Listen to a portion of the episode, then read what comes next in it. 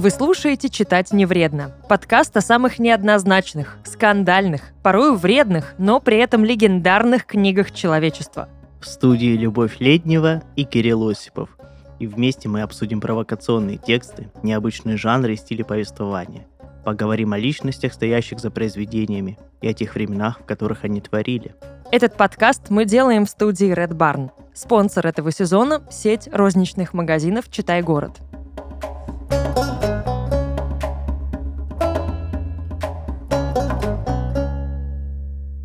Паханглуй, Магалвнавх, Втул Хурлиех, Вгнагл, Втагн. Монгол Шудан, да. Монгольский язык замечателен тем, что какую то рабарщину не вставь, все равно получится монгольский язык. В переводе значит «ты больше не татарин». Да, это что на каком языке? Это было на лавкрафтовском, что ли? Именно на нем самом. Это что, мы сегодня Варкрафта будем а, обсуждать, да? Ну, типа. Ну ладно, а что будем обсуждать? Мы будем говорить про самого циклоскопического, любимое слово Лавкрафта, и благодаря ему я узнала, что вообще это слово существует, и с циклопами оно не связано, про тентакли. М, Тебе вообще нравятся тентакли? Нет. Знаешь, чей ответ? Не Ктулху, а говорим мы про Ктулху. Что бы это ни значило, Да. я на все согласен. Итак, Да. мы продолжаем говорить про психопатов, но в данном случае психопатом был сам автор. Ну, его герой тоже. Ну, потому что они очень сильно отражают его внутренний богатый мир слишком. Тут как бы знаете, в чем дело?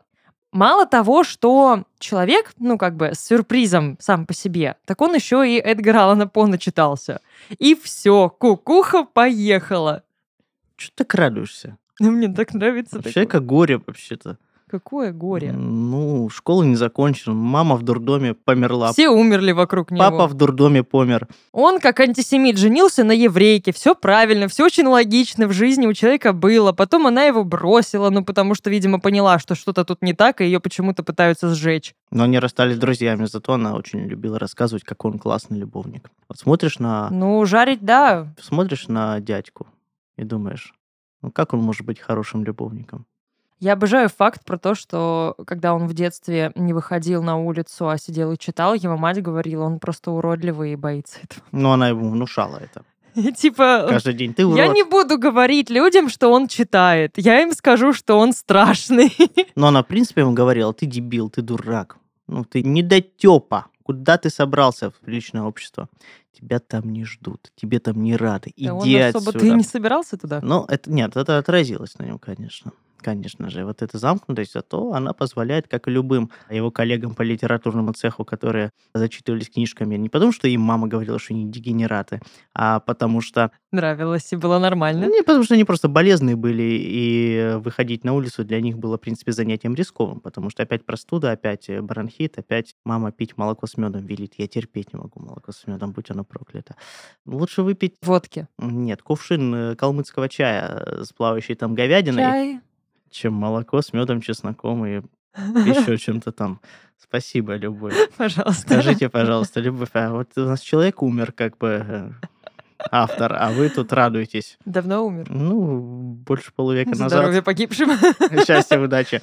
Да. Нет, на самом деле человек прожил очень такую жизнь несчастную. Он на протяжении всей своей жизни был неприкаянным. Он так и не нашел, по сути, своего такого места в обществе.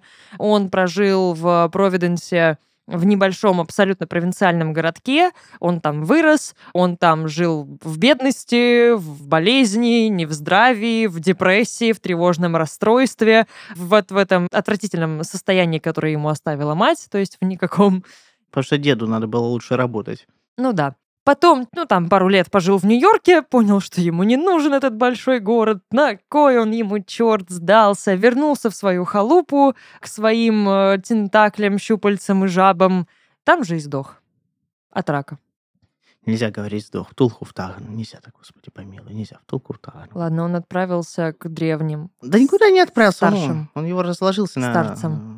Какие старцы, просто очередное мясо. Но я тебе так скажу, я одного не понял. Он, конечно, все тщательно, максимально тщательно прописал. Да. А вот что с ними происходит после смерти? С поклонниками вот этого Тентакли Бородова? Да ничего особо. Вот это не прописано, не успел. Я не согласен, когда говорят, что Лавкрафт был человеком несчастным, непонятым, непризнанным, э, жил не свое время. М, Ну, насколько монологи, по сути своей, могут быть популярны и востребованы, особенно в то время, в очередной виток развития американской литературы, Мгм. настолько они были популярны. Он всегда был на виду. Он общался со многими видными писателями. У него были поклонники и почитатели еще при жизни. Хоть мы и говорим, «Ой, да, да, да, после смерти, вот написали в 49 году про него диссертацию, но с тех пор он начал как-то мелькать на радарах культуры. Ничего подобного. Тот же самый Блох его очень любил. Но штамповать его книги стали уже после А смерти. потому что старая добрая человеческая традиция, если ты несчастный, Если ты живой, если ты ты нам не нужен. Не, если ты до безобразия меланхоличен, то при жизни тебя печатать не будет. Это было с Кавкой, это было с По, ну, в каком-то смысле. Ну, Пика было, своей было. популярности ты добьешься после смерти. Поэтому, ребятушки, Особенно если ты работаешь в да. жанре готической литературы, ужасов и всего прочего. Ну, как бы, в чем работаешь, так и живи. Ты сам знаешь, что все начинается, когда ты умираешь. Соответственно, вперед. Э, Что такое смерть? Это если одна дверь закрывается, открываются другая. другие. Не, ну если бы дядька наш э, любимый Лавкрафт Говард Филипп не сдавался после первых же отказов, Мгм. Но он очень ранимый был на он самом очень деле. ранимый, невероятно. Но когда Это все из детства. идет. некоторые редакторы отказывались печатать, Мгм. сразу же после первого отказа, что он делал? Сдавался, клал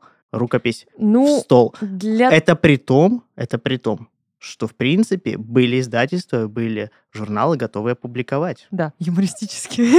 Обожаю Вот. Мурзилки. Зашибись. Зов к Тулху надо было там печатать сразу просто. Ну, здесь нужно признать, что этот жанр, в котором он работает, который он, по сути, создает заново, действительно не сразу все поняли. И не знали, что с ним делать, как его воспринимать, к чему вообще относить эту литературу. По, да, начал это дело, но не так, как Лавкрафт. Потому что у По это все-таки готическая литература, и здесь абсолютно есть такая важная разница. Готическая литература дает надежду, дает свет, дает проблеск, дает такую вот мораль, которая ведет особо верных таких истовых героев. Что делает Лавкрафт? Ужас тебя сожрет. И никуда ты от этого не денешься. Ничего тебя спасти не сможет. Ну, при том, что Лавкрафт был безумным почитателем а, По Да. и считал его величайшим писателем Да. вообще ever, Да. как у нас говорят, Providence. Мгм. Providence ever. Providence. Лавкрафт был дядькой своеобразный. Очень. Но он не был безумцем в том понимании, в каком им был По. Ну, он был тревожный пирожочек. Тревожный пирожочек сладкий такой, чуть-чуть пусть. Да. Все, засюсякался и все. А По это все-таки личные переживания, выброшенные на бумагу, иногда беспорядочно, иногда сумбурно. Мгм. все-таки Лавкрафт был несколько более собран. Мне кажется, здесь чисто речь про интроверта и экстраверта, потому что По был экстравертом. Вот эти вот все его какие-то эксцентричные выходки, э, заявления, пьянки. Он был очень ярким человеком со своими выступлениями, лекциями, с яркими образами, с говорящими персонажами, а не молчащими вечно. Но при этом Лавкрафт, надо отметить, дядька вторичный Да. во всем в своем творчестве. По поразнообразней, повеселей, поинтересней. Лавкрафт придумал стезю, И от нее не отходил. да, Это при том, что не писал неплохие стихи. да, с самого детства. Да, это при том, что он пробовал себя весьма успешно в журналистике, Мгм. э, в заметках, и при том писал не про смерть, убийство, матюки голые там всякие. Нет, он писал про вещи весьма разнообразные. То есть талант и, скажем так, предпосылки для того, чтобы перейти в другой жанр у него были, но желания не было. Да. Ну, Он не думал, что это стоит зарабатывания. У него было очень четкое мнение о том, что благородно как заработок, а что нет. За что можно брать деньги, а за что нельзя. вторично написанные плохие Короче, капиталист из него хреновый. статейки это для денег, а А литература для- это искусство, это да. это не продается. это на века. Ну да, он, в принципе, все скучковал, он не стал размениваться на мелочи, он просто Мгм. выбрал сюжет, выбрал концепцию. Мне кажется, он даже делал это не для, может быть, массового читателя, а чисто для себя. Я думаю, ему самому было интересно это. Я думаю, что рано или поздно он хотел прийти к какому-то большому литературному произведению.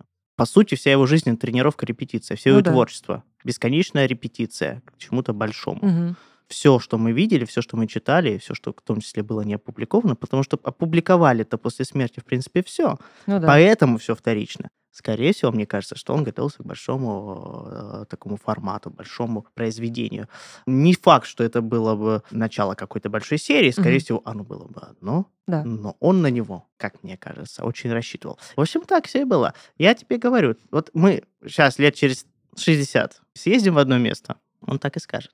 Мгм. Хорошо. Там, рядом с правой щупальцей, у которой самое максимальное присасывание к поверхностям. М. Да, все для тебя.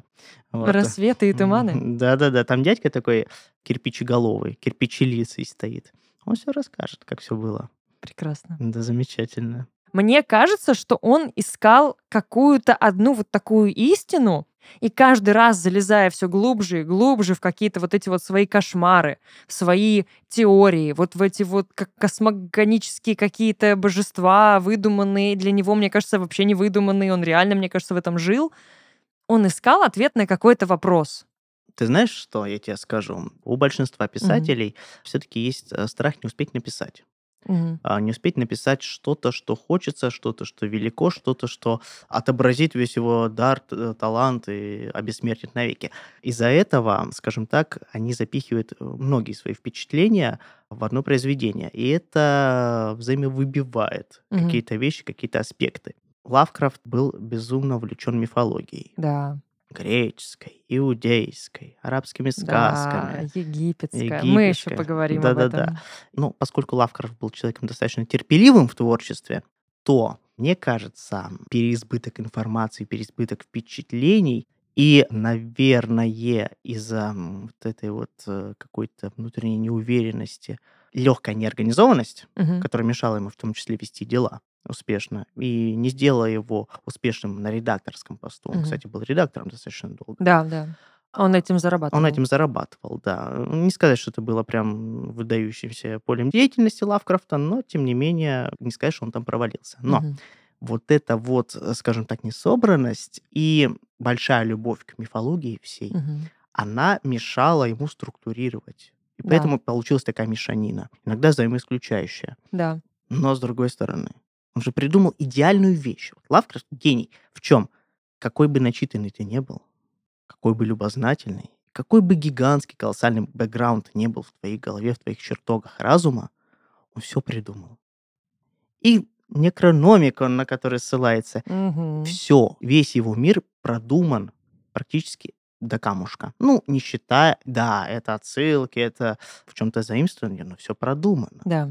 Поэтому, ребята, начинающие писатели, не хватает жизненного опыта, все придумывайте, вообще врите безответственно. Самое, что клевое, он же вообще не выезжал практически из этого Да. Провиденса. Вот, вот пару лет в Нью-Йорке пожил, и потом пару лет под конец своей жизни попутешествовал. Мгм. И при этом мы читаем «Хребты безумия», и что мы видим? Подробнейшее описание Антарктиды. Да, да, мы все видим. Чувак не плавал во всех широтах Атлантического Да. океана. А тут он на корабле поплыл такой, на яхте, на пароме, еще на чем-то, и самолет ведет, и все подряд. Так еще скотиняка координаты точные дает, широту, долготу. Да. Все дает. Вот собака такая. А в этом, кстати, есть изюминка. То есть где-то ты можешь немножечко просесть, Мгм.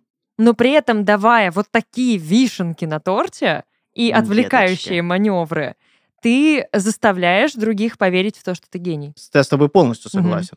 Безупречно сказано. Это просто гениально. И что еще характерно, когда читаешь его описание южных широт, Мгм. этих джунглей, ощущение, как будто читаешь Стивенсона, Да, какие-то пиратские рассказы, вот э, настолько вкусно чисто это описано. приключенческая такая литература. Да, возможно, возможно. Он ведь, в принципе-то, немногословен в своих рассказах. Э, Произведения небольшие. Возможно, это какой-то очень точный и очень емкий подбор Мгм. таких архетипичных литературных фраз, которые вызывают ассоциации. Но если это так даже, то это гениально. Нет, на самом деле, если реально анализировать его стиль, его речь, то, ну, хвалить его можно чуть-чуть, но есть и за что поругать, потому что там куча речевых повторов, самоповторов, использование одного слова в 10 раз в одном абзаце. Это слово ужасный. И ужас, Да, он и пользуется страх. одним и тем же приемом. Он пытается через размер и через описание неописуемого страха просто что-то описать. Ну, еще, наверное, потому что, может, не успел, а может быть, старался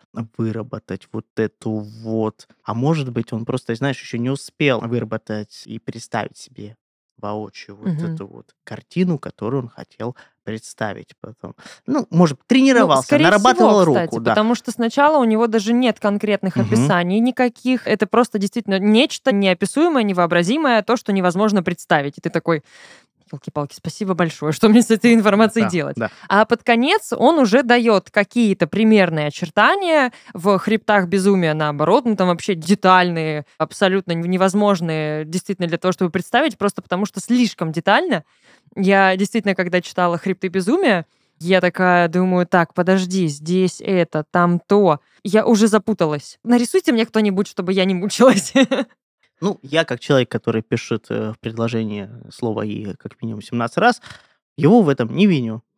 Бывает. Во всем виноваты переводчики. Да. Это все они. Это у нас гады. просто русский язык бедный, и у нас не хватает слов, а вот на английском-то как написано, наверное, ого-го. Ну, если, извини меня, писать страсть, кошмар, ужас, Хтонь. хтонь. Обожаю это слово. Я люблю Лавкрафта, но мне нравится идея. Мгм. Нафиг диалоги, нафиг все, нафиг аллюзии, Мгм. нафиг подробности. Опиши нормально свой дом, подробно. Сделай мир, придумай его. Не надо копаться в источниках, придумай книжку. Да, опирайся на придуманное. Опирайся на придуманное. А потом все поверят и будут думать, что это не Да, придумано. ни одной диалоговой сноски. Все одним полотном. Да. Класс. Шесть абзацев максимум. Если что-то надо описать как-то с другой стороны, придумай сомнамбулический бред. Все, готово. Дети Используй слово циклопический. Все. Ну, что- такое? Формула. Потому что, да, сравнивай с полифемом. Любой непонятной ситуации Да-да-да. ссылайся на мегаломанию и сравнивай все с полифемом. Отлично. В нашем подкасте есть рубрика «Читать полезно», которую мы подготовили вместе с друзьями из «Читай города». В ней мы расскажем вам о том, как чтение влияет на наш организм и почему читать классно. Поехали! Регулярное чтение позволяет человеку сохранять здоровье своего мозга. Ежедневное чтение бумажной книги работает как профилактическое средство от болезни Альцгеймера. Конечно, книга не станет универсальной таблеткой, которая вылечит от всех болезней, но эффективность чтения не раз уже была доказана. Мозг читающего находится в постоянном тонусе и создает миллионы новых нейронных связей. А это, в свою очередь, благотворно влияет на развитие интеллекта, также научно доказано, что читающие люди гораздо позже начинают замечать возрастные ухудшения памяти и умственных способностей по сравнению с ровесниками, которые не любят читать. Кстати, читать нужно литературу разных жанров, чтобы многосторонне развивать и давать вашему мозгу пищу. Наша личная рекомендация – книга «Сколько золота в этих холмах», написана американкой китайского происхождения Пам Жань Си. Приключения, сестринская любовь, страх, боль, принятие, наследие и история. Вам точно не будет скучно. Это история двух осиротевших детей, которым придется самостоятельно искать свое место в жизни, а также дом. А еще в книге удивительно переплетается китайская культура и калифорнийская золотая лихорадка. Приобрести книгу можно в розничном магазине «Читай город». «Читай город» — это уникальное место для книголюбов. В магазинах этой сети не просто продают книги, а разделяют любовь к чтению. В «Читай городе» по-настоящему знают, что такое хороший роман, увлекательный детектив или добрая детская сказка. В магазинах всегда огромный выбор книг, так что ходить между полок и выбирать ту самую — одно удовольствие. А если у вас нет времени на то, чтобы пролистать страницы десятков книг и прочитать аннотации, то в магазине вы всегда можете обратиться к друзьям по книгам или консультантам, которые подберут ту самую историю. И там же купить закладку с милыми котятами или репродукцией картины Ван Гога. Помимо книг в «Читай-городе» вы найдете констовары, сладости и подарки для близких. Ребята сами разрабатывают уникальные дизайны для многих ежедневников, закладок и товаров для творчества. А для слушателей нашего подкаста «Читай город» дарит скидку на книги 25%. Скидка действует только в розничных магазинах сети «Читай город» с 30 декабря 2022 по 5 апреля 2023 года включительно. Чтобы получить скидку, просто скажите на кассе кодовое слово «Читать не вредно» до оплаты товара. Вот, кстати говоря, про всяких мерзопакостных созданий с э, щупальцами, и речь не про тентакли, я, когда слышу ктулху, и когда я думаю о вот, вот таком каком-то хтоническом существе, э, у меня в голове сразу идет аналогия, такая вот ассоциация в сторону, не поверишь, Скайрима там, где было дополнение Dragonborn, и как раз-таки один вот такой тоже драконорожденный, Мирак, он... Э... Ты что, про Хермеуса Мору мне тут да, паришь? на Хермеус Морн он реально на Ктулху похож. Короче... Это, между прочим, черные мысли Магнуса, выброшенные в пустоту. Здорово. Так вот, я к чему? Я всегда засматривалась на вот эти издания про миры игр, где очень много всяких фактов. Ну, например, со Скайримом есть несколько таких изданий и про народы Скайрима, про историю Скайрима. Если я не ошибаюсь, что-то еще было связанное с уже конкретно либо в принципе Тамриэлем, либо Альдмирским Доминионом. Ты нашла книжки Макбрайта, что ли? Один из создателей вселенной, один из авторов всех книг. Не знаю, писал ли он похотливую органианскую деву. Надеюсь. Конечно. Но плутовка, вертихвостка, да. Или про какие книжки ты говоришь? Я про красивые книжки с дополнительной информацией. И вот недавно я приобрела Skyrim «Таинство» небольшие тайны там раскрываются, и, конечно, я как фанат погрузилась туда безумно, и у меня мгновенно просто идет, правда, прямая ассоциация к Тулху, Хермеус Мора, Скайрим, все. Все сложилось. Так, объясни мне, пожалуйста. Изгромор. Угу. Мразь или герой? Герой. Угу. Скайрим для нордов. Ну, а, то есть это то, что чуваки из Атмуры приперлись, убили всех э, фалмеров, превратили их в скотоподобное создание. Ну, это значит, нормально. не такие уж они и нормальные раз. А я считаю, это фальсификация. Изгромор — лох. Я за Талоса. Хорошо, ладно. Мгм. Объясни мне тогда. За кого ты? За Доминион или за Империю? Я за нордов. Скайрим, это доказано. Вот это их бунт, вот это вот Ульфрика, это все фигня. Проход знаю. придут новые имперские войска, и все, и кирдык Ничего им. не знаю, я их там всех порешала. Ладно, если ты такая умная, объясни мне, ты ждешь ТС-6 или Скайрим второй? М? М? Шесть. Молодец, ладно. Все, исправилась. Дашь почитать? Конечно. Спасибо. А зачем мне читать? Я пойду и куплю в Читай-городе.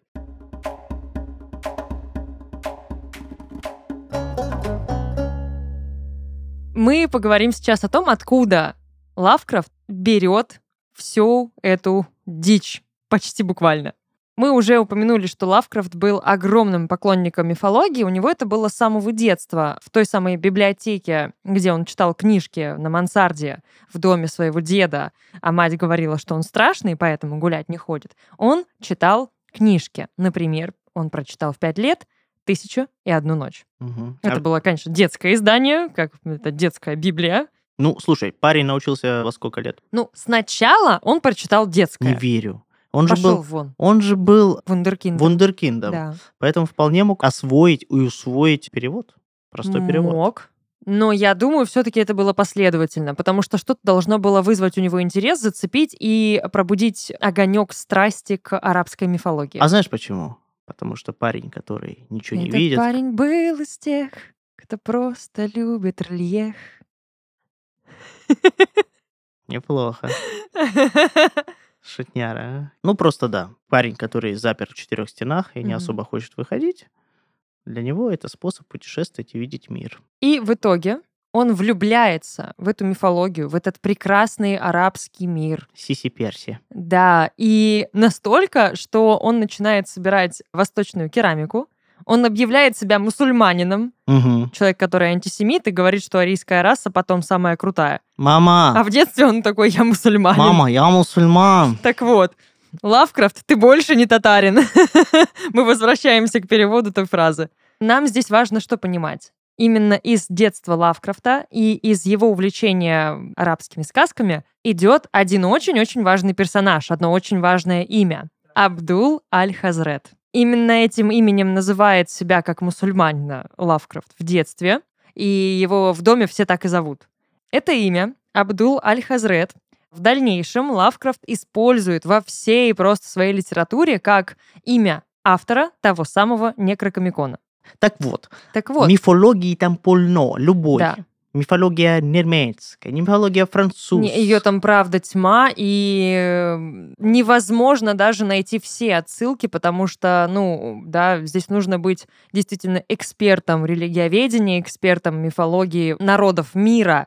А это очень сложно, да, нужно быть ну, человеком, который ученую степень здесь получает. Но, конечно, мы видим отсылки самые откровенные, явные, заметные к арабской мифологии, потому что очень много аллюзий на вот эти вот древние мифологические арабские города восточные. Очень много намеков И названия на... похожи. Да, на названия, на джинов.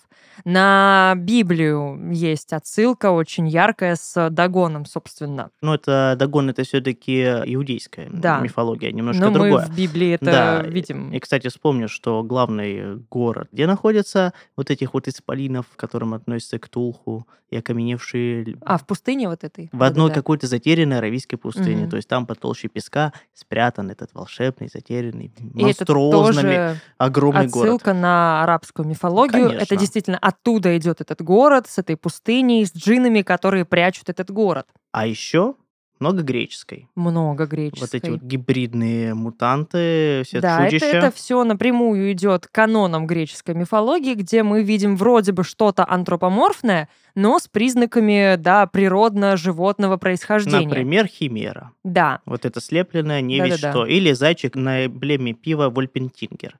Это же очевидно, он грек. Этот заяц грек. Да, прям что, слышно по названию, что э, греческая. Вольпентингерс, да.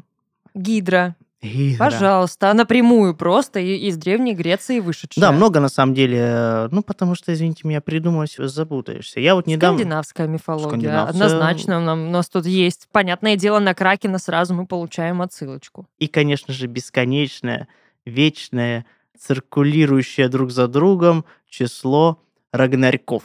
О, да.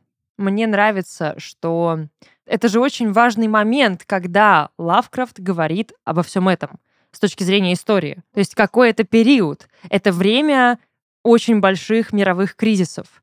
Это время, когда, ну, во-первых, здравствуйте, Первая мировая война. И у тебя впервые серьезные появляются мысли о том, что, ну, может быть, конец света и не так далеко. Да, хотя для него большим концом света был именно кризис, Экономический, кризис, экономический кризис. пожалуйста. Вот эта Великая депрессия Да. стала для него большим испытанием. Да. Это Ну, при том, что он не вынужден был, э, как многие другие его коллеги по цеху, идти батрачить в порту.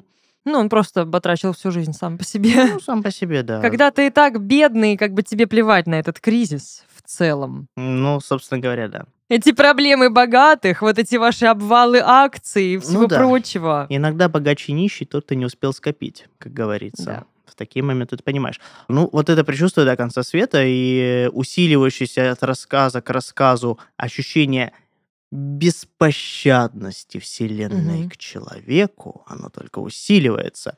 Вот ты как вообще считаешь? Многие, скажем так, литературоведы, оперуполномоченные, которые ведут свои каналы, бывшие, которые ведут свои каналы на YouTube и тыкают свиней, и другие уважаемые люди, в том числе, кстати, Дмитрий Быков замечательный, считают, что вот это вот такая типичная характеристика отчаявшихся людей и очередная попытка переложить ответственность человеческую на вечный Мгм. беспощадный рок. Согласна ли ты, что Вселенная беспощадна, и что у человека выбора нет, он повеки обречен? Нет. Молодец, молодец, молодец. Ну, Лавкрафт четко дает понять. Вселенная — враг человека. а еще он просто как и любой нормальный фантаст, пытается продумать свой мир до мелочей. Не всегда получается. Не успел, мне кажется. Вот. Да, поэтому Азатот живет внутри Йоксатота. Да, а, а за этот э, живет в наших сердцах. Да, ну видишь как, да вот тот же самый Толкин. Мгм. Толкина было все предельно ясно. У него свет. У него древнегерманская филология и мифология, и филология. И ну, все-таки, ну, да. чувак, извини меня, Беовульфа перевел. Ну да. Это все-таки немножко другое. У него все, в принципе, предельно ясно и понятно. У него а, нет таких колебаний. Мгм. И он как профессор, как человек ученый, обученный, человек усидчивый, а в творчестве любом самое главное качество – это усидчивость и терпеливость. Так вот, он уже долго это все писал, много лет работал, но у него есть последовательность. Ну, он потому что единую концепцию себе сначала выстроил, а потом Да, уже по ней да, работал. да-да-да. И не отходил от собственных канонов. А Лавкрафт иногда такое ощущение складывается, что сам начал верить в эту хрень. Да, однозначно. Я в этом правда уверена. Да, хотя говорят, что он был достаточно ну, человеком рациональным. Но когда у тебя в детстве погибает вся твоя семья, я уверена, что кукуха едет. Ну, начнем с того, что он был атеистом яростным. Поэтому это- он выдумал себе новых богов. Поэтому он выдумал себе новых богов. Да, когда ты начитанный, когда ты изучаешь неплохо так мифологию, и при этом, скажем так, относишься к ней критически и скептически, Но становишься мусульманином в детстве. становишься мусульман. Пока Слушай, нормально, да, я атеист, но я в детстве объявил себя мусульманином. Ну, блин, ну, парень еще не знал, что можно, скажем так, показывать принадлежность к культуре, э, не обязательно высказывая религиозные пред- Да, принадлежности. поэтому я сделала дреды. Да, а я зороастриец. Ну, типа, можно пытаться реальные какие-то проводить аналогии, какие-то реальные искать отсылки, маленькие, большие, но я не знаю, насколько это нужно, да, но я могу сразу сказать, там, вот мы, когда читаем «Зов Ктулху», и этот корабль, который пытается сопротивляться и противостоять Ктулху, там прям реально прямая отсылка на Одиссея. Здравствуйте, это Одиссей. Он отправляется в путешествие, терпит какие-то бедствия, и даже когда мы видим вот эту отсылку, да, на то, что Ктулху был как полифем, такой огромный, весь из себя. Ну, такая чупакабра большая.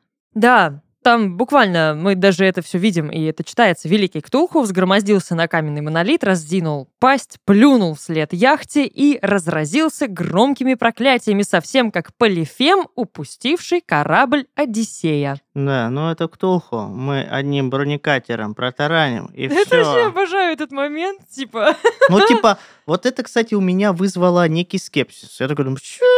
Нет, а, здесь прикольно. Честно говоря, с точки зрения тоже мифологии, это круто. То есть физически он уязвим, но с точки зрения психофизики, все, э, фи- метафизики, ему насрать. Ну, типа, он тут же собрался Ну, обратно. продырял ты меня своим кораблем. И что Ну, я? да. Что ты И? думаешь? Плакать буду? И дальше Я что? переживу. Не пофиг. Я переживу это. А ты переживешь? Ты не переживешь. Тарань меня.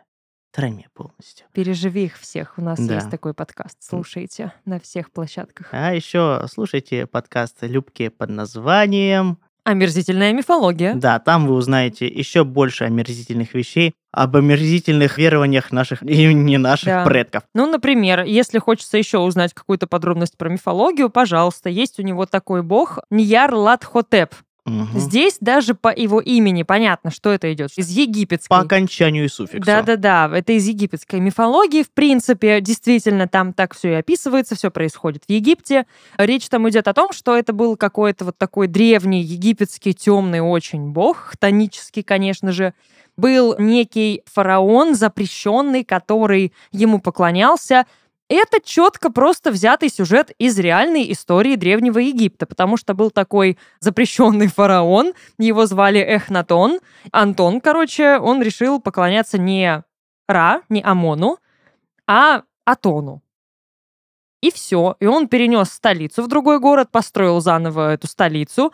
Он попытался объединить всех богов в одного, создал себе троицу, и вот это единобожие, а потом уже вот те, вот те самые евреи, которые сбежали из Египта, они, видимо, что-то там подслушали, такие, классная идея, надо записать, но списывать в точь-в-точь мы, конечно же, будем. Ну, слушай, вся мифология на этом строится. Да, Мы же ну- все-таки индоевропейские народы. Нет, да, это абсолютно нормально. И есть определенная все равно и цикличность, и вот это коллективное бессознательное, Мгм. которое идет, развивается в одном направлении. И боги-предки, Да. и Иисус, он же Дионис, он же Осирис, Да, он же Геркулес. однозначно это все. Нет, не Геркулес. Ну, Геракл там очень много пересечений с э, Иисусом. Нет, я искренне считаю, что Геракл очень переоценен. Ну, это просто, блин, Мэри Сью. В 300 году до нашей эры тебя бы за такие слова в храме Геркулеса... В 300 году до нашей эры мне бы уже сказали «молодец». Нет, в 300 году до нашей эры культ Геракла был еще очень популярен. Кстати, вот это имя лавкрафтовского бога, да, Ньяр Хотеп, если копаться в морфологии, в значении части этого слова, вот это хотеп, Мгм. это значит, что кто-то, некто Ньярлат доволен. А значит, мы делаем вывод, что это имя Бога, это не божественное имя, Ньярлат Хотеп. Это не Бог, Мгм. это последователь какого-то Бога. Кстати, возвращаемся к Ктулху, о котором мы вообще говорим. Очень часто Лавкрафт называет его не богом, а жрецом. Жрец. Да. Мне очень нравятся такие моменты, потому что они дают нам понять, что есть кто-то еще хуже, страшнее и выше. Да, только э, до него руки не дошли. Да. Не, подожди, у нас есть Азатот и Йо- Йоксот тот. Ну, а за тот, Йокса тот и прочие братья за Ну, они такие, чисто набросочками существуют, и все. А Рам и Абрам, братья Ивановы, да-да-да. Да. Они, э, конечно, некую картину мира этого формируют, Да. но Но недостаточно. слабенько, Да. слабенько. Не дотянул. Ну, потому что зачем раскрывать карты? Можно тогда, как Толкин, мусолить вот эту свою, Конечно. свой Сильмалерион. 6 тысяч лет до и после эры, вот это вот мусолить, мусолить, так и не дописать, постоянно переписывать, пусть останется загадка. Да. Пусть останется загадка. И замечательно. Ну, опять сделал. же, то, о чем и говорил Лавкрафт. Самое большое, ужаснейшее, существующее на Земле — это страх. А самый страшный страх — это страх неизведанного. Того, что ты не знаешь. То есть, Мгм. в принципе, можно ничего и не делать. Поэтому все сходят с ума. Да. Потому что в его семье очень хорошо знали, что это такое. Ну и Да. потому что, да, схождение с ума — это полное не... И мама, и не папа понимаем. в психушке умерли. Да, спасибо деду за И, кстати, именно хороший спасибо генофонд. Лавкрафту за нашу э, лечебницу в DC Аркхам. Аркхам — это название города, который придумал именно Лавкрафт. И который очень часто фигурирует. Да, это его любимый город, он очень много на него делает отсылок. И, кстати, именно так называлось потом издательство его друга, которое он открывает для того, чтобы публиковать появляющуюся впервые литературу в жанре ужасов. Да-да-да, между прочим. Ну, а потом вы знаете, как использовалось это слово, и где, и зачем. Да, и откуда сбежала Харли Квинн. Да-да-да. Ну, вообще, я тебе скажу, что, возвращаясь к его городам, Мгм. какой-то парадокс. Так они дивно описаны. Вот эти Да. приморские городки, прям такая идиллия. А, Инсмут какой. а. Да, замечательно. На самом деле, в принципе, все очень реалистично. Вот ты приезжаешь в какой-нибудь, условно, Лермонтовку, в Мгм. какой-нибудь Приморско-Ахтарск, Коктебель. куда-нибудь, да хотя бы в Коктебель, в межсезонье, Мгм. Когда И никого там нету. всё вымерло В просто. 10 вечера уже никого, все прячутся, потому что сейчас выйдут люди рыбы и тебя сожрут. Да, Вот та же самая история, извини меня, реально. Э, Вот все один в один. Ничего и придумывать не надо. Все лежит на поверхности. Поэтому, если вам в вашем поселке городского типа стало скучно, сделайте из этого историю, прославитесь хотя бы после смерти, ребят. Откройте культ Дагона. Да, культ Дагона это здорово. Культ Дагона это классно.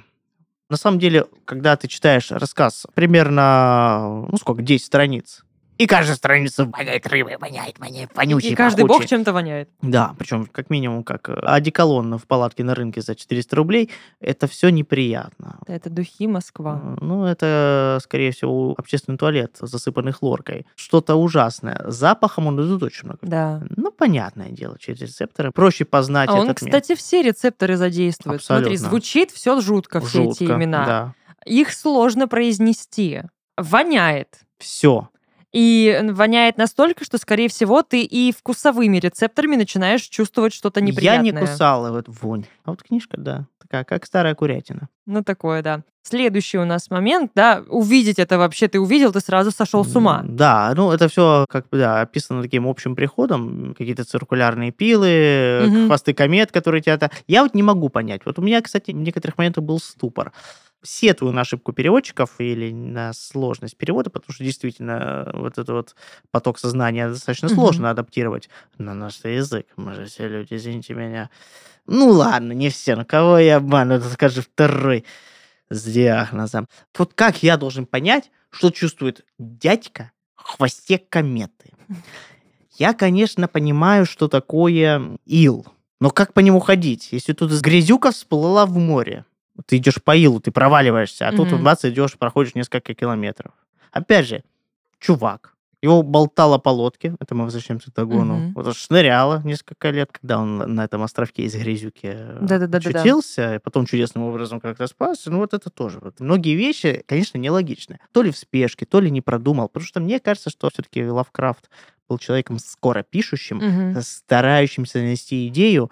И э, хоть он работал редактором, наверное, учитывая... Саморедакторы было не очень. Саморедактура было плохо, из-за чего, собственно говоря, он потом так просто сдавался, когда его рассказы отвергали. До сто процентов мысль опережала ну, Прекрасно руку. понимаю. Так вот, очень много таких каких-то неточностей. Ну, скажем так, мы же, по большому счету, к Лавкрафту все относимся заведомо положительно. Да. Мы как бы не хотели сделать из себя нонконформистов, сказать, да нафиг, скепсис, снобизм, ну господи, ну что это нам поп-культура, вы меня будете сейчас пичкать, вот как котенка маленького, которому здоровенную ложку с какой-то микстурой от глистов дают. Нет, мы же все дети Лавкрафта. Сра- Сразу восхищаемся. Почему? Потому что Потому что, знаете ли, страшно, когда на тебя идет вот эта громадина, огромная, еще и с щупальцами на голове, с крыльями за спиной. Перепончатыми. Да-да-да, ты такой, боже мой. Не, я хотел, знаешь, что сказать? Про то, что его влияние на культуру последующую настолько велико. Конечно. И, в принципе, Лавкрафт есть практически в любом произведении хоррора, в любом произведении ужасов, в половине игр, в половине фильмов фантастических. Гильермо Дель Торо — это человек лавкрафтовский. Да, Стивен Кинг — это человек лавкрафтовский. да. Тот Говард — это человек лавкрафтовский. Да-да-да. И, собственно говоря, частица его мира ужасов, она настолько проникла в массовую поп-культуру, что сложно к нему относиться плохо, потому что если ты, извините меня, не массовый потребитель, ну, могу предположить, что вы там сидели тоже до 20 лет, мама говорит, что вы, придурок, не выходите на улицу, пожалуйста, и вы нифига не вундеркинд, и, скорее всего, далеки были от всего этого, и единственный фильм, который вы смотрите, это «Офицеры» 1960 какого-то года. Хороший фильм, не спорю. Вы с этим не знакомы, у вас это вызовет отторжение. Но чё, кого я обманываю? Господи, все мы все знаем. Какая твоя любимая отсылка в поп-культуре к э, Макрафту? Да хранят тебя Дайдра. Понятно. Кто именно? Там, мне кажется, Ну, самый очевидный вариант — это, разумеется, Хермеус Мора. Хермеус Мора, да? Это князь знаний, тьмы и всего запретного. И вот эта вот зеленая, булькающая Он- щупальцами субстанция, Да, это вот, собственно говоря, рельеф. да, Вот эти грязевые острова, это и вот эти глазки, и вот эти Да. символы. да. А, кстати, символы. Драконий-то язык похож чем-то Да-да-да. на... Жалко, что мало у нас расшифровок этого языка и Да. мало внимания знаком указано. Но опять же, это уже была бы Толкиевщина. Да, это была бы уже прям такая энциклопедия. На самом деле, да. Вот я, кстати, да, Хермес Мора, Мирунас Дагон. Ну, там он не очень похож, конечно. Ну, тоже исполин достаточно Да. такой страшный дядька. Бона из Юту такой же неприятный. Ну, Бона из Юту, конечно, покрасивее, но такой же Молокбал. неприятный. Молокбал. Ну, уже чуть так меньше, но что-то есть. Да-да-да. И опять же, куча погибших богов, Мгм. погибших цивилизаций. Мгм. Атмара сто процентов это хребты безумия. А Лейды это вполне возможно, что одна из тех самых рас предтеческих. Старцы. Да, ну, мне так кажется. Хотя, конечно, там же потом были расшифровки, все эти неды, шмеды и прочее происхождение. Нет, там на самом деле очень много квесты, куча побочных квестов, Да. которые так или иначе пересекаются. А что еще? А дьявола. А Дум, ребята! Вообще вся вот эта грязная хтонь, вся вот Мгм. эта грязная депрессия, depression, это все, конечно, все оттуда. Да. Все оттуда. И немножко от лучшего друга Лавкрафт. Человека, по которому он плакал и которому он писал письма даже после его смерти. Я про Роберта Говарда. М. Потому что то, как они повлияли, два друга по переписке, очень близких, то, как они повлияли на современную культуру, это, конечно, великолепно. Потому что только Роберт Говард додумался придумать такой народ, как козаки с речка Донка. Да. Из тигийских ведьм, которых потом засунули в фильмы про греческую мифологию, думаю, что никто не заметит, что на самом деле в мифологии их не было. Парадокс. Единственный, наверное, человек, ну, наверное, их было больше, который смог противостоять Кутулху. Мгм. Кто по национальности? Норвегиец. Человек белый. Северный. Северный, белый. Который Арийская раса. Арийская раса, да. Вообще поразительно, то, что Лавкрафта до сих пор не отменили. Да. То ли руки не дошли, то ли это нас ждет Страшно. впереди, да, ну или слишком большое влияние на культуру. Не знаю. Или просто забыли. А может быть, они ну, по не, не факту, читают это такое. факт историзма.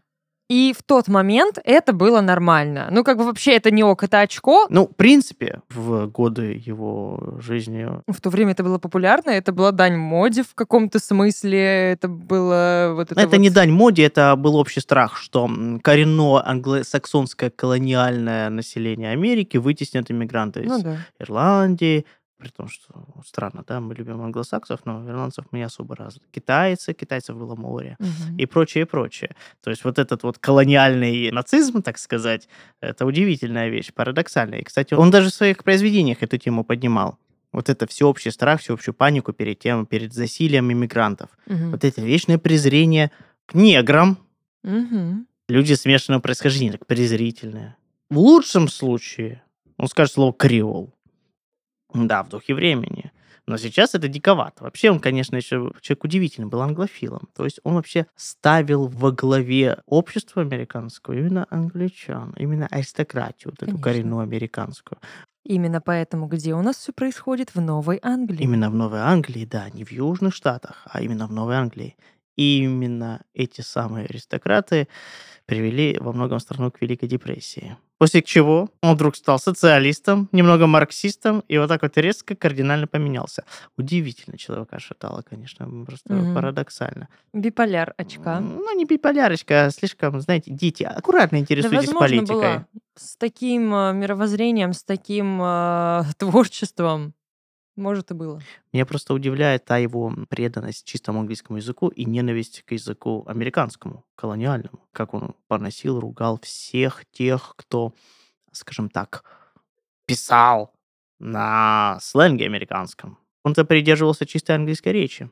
Так что, если вас, скажем так, обижает э, то, что некоторые российские хоккеисты в НХЛ не становятся на одно колено перед матчем, то вам, наверное, лучше не читать этого замечательного американского, Ну, подчеркую, подчеркую. Честно, не каждый найдет э, там расизм. Не, слушай, и, да какой, ну как Ну, мне типа, кажется. это, это не так прям в лоб, не так очевидно. Да, Только если очи- ты хочешь это найти, ты найдешь. Да это очевидно, это прям бросается в глаза. Так значит, ты обездоленный. Нет, я не обездоленный. Я Тебя не... тронула дискриминация.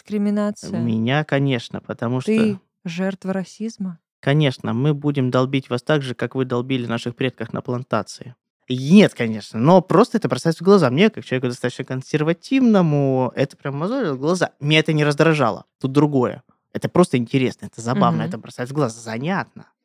Просто наш безумный век, даже в этой стране, даже на развалинах вот той самой страны есть люди... Рельеха. Да, рельеха. Появляются людочки, как говорила моя знакомая, которые обижаются, когда так говорят. Но это забавно, просто Ну, кстати, интересно. я сейчас подумала, что Инсмут это по сути тоже такой город, который не принимает ничего нового у как раз-таки Лавкрафта. Ну, это, скорее всего, просто беда малых городов. И вот такие приезжают туда туристы разных национальностей, и они их скармливают догону. У тебя были какие-то истории интересные, связанные с, э, видениями? Или... Ну, бывало, сидишь такая, сидишь, там, находишь какую-нибудь маленькую куколку там, там, Ельцина, вот, и думаешь, что это такое? Ищешь в книжках, ищешь, а потом тебя приходит ледовласый дядька и говорит, понимаешь, начинает танцевать под песню Евгения Осина. Так, еще вроде не апрель, а Ктулху уже завладел его разумом. Да, там, кстати, какого марта началось? 21 по-моему. 25 марта. Это мы сейчас с моей коллегой Любовью обозначили даты, которые в произведении «Зов к Тулху» обозначали, скажем так, пришествие вот этого древнего зла. Это моменты, когда он, у него будильник первый срабатывал, но он делал вид, что ему ко второй. Да. Когда, короче, приходы начинались Да. у последователей, которые, кстати, были все по национальности кто? Либо моряки. У меня мама... Национальность моряк. Ну, как Жириновский говорил, мама русская, папа юрист. Вот, э, так и здесь. э, Вообще, я сейчас задумалась, это могло быть связано с приливами и отливами. Скорее всего, мне кажется. А может быть, это был, знаешь, какое-то наблюдение за матерью, за родственниками. Это же все-таки весна, Ну да. обострение. Возможно, скорее всего, как-то это было связано.